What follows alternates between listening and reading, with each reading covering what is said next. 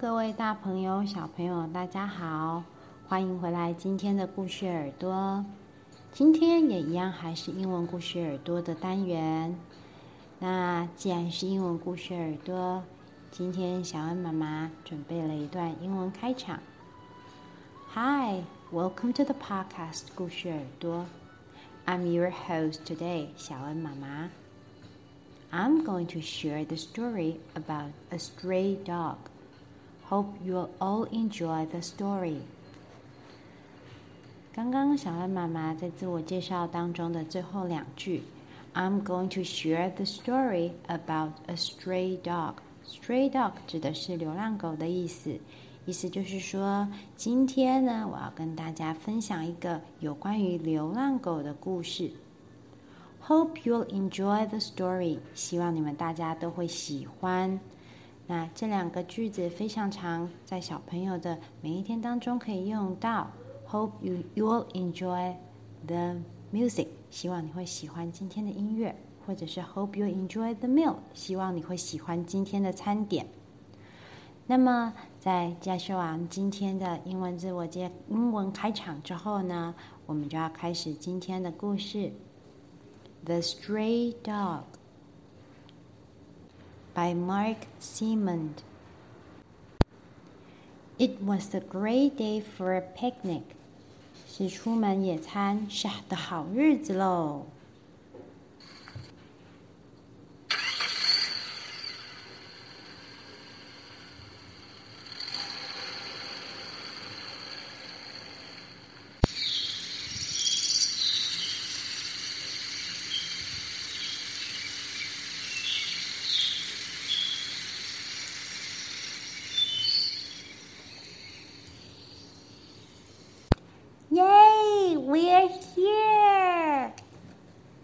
太棒了，我们终于到了。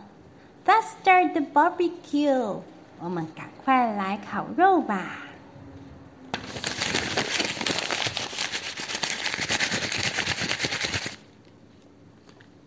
What's this? asked the father. 哦，这是什么呢？It's a scruffy little dog, said the mother.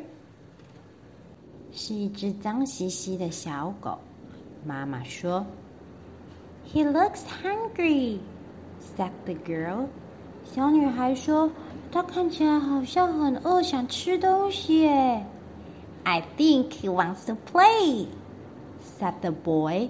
男孩说，他一定是很想跟我们玩。The children played with him and fed him and told him to sit up. The children 孩子们跟这只小狗一起玩，给它吃东西，还教它怎么坐下和起立。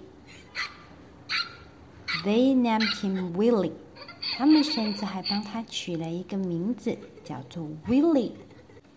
That kept playing until it was time to go. 他们一直玩，一直玩， 一直直到了 it was time to go，应该到了回家的时间了。Let's take Willie home. Let's take Willie home," said the children. 孩子们说：“我们把威利带回家嘛。” No, said the father. 不行，爸爸说。He must belong to somebody, explained the mother and they would miss him. 他呀，威力一定是属于某个人的。如果我们就把他带回家的话，他的家人一定会很想念他，所以不能哦。On the way home, the girl said, "Maybe Willie doesn't belong to anybody." 回家的路上，小女孩说。可是搞不好，威利根本就不是任何人的狗啊！During the whole week, all the family had Willie on their minds. 在整个一整个周间，全家人都在，不管是工作还是做家事，甚至在学校的时候，一直都在想说威利到底过得好不好呢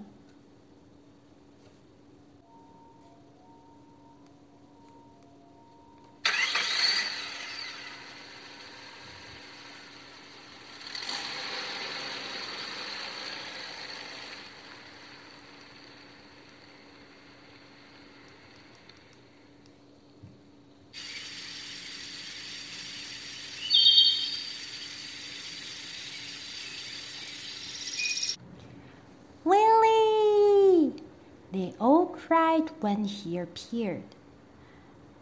全家人都好开心的欢呼：“威利终于来了！” But Willie didn't stop. Willie was in a big hurry. 但是 Willie 并没有因为他们的叫声而停下，因为呀，威利现在正非常非常的赶忙呢。哎。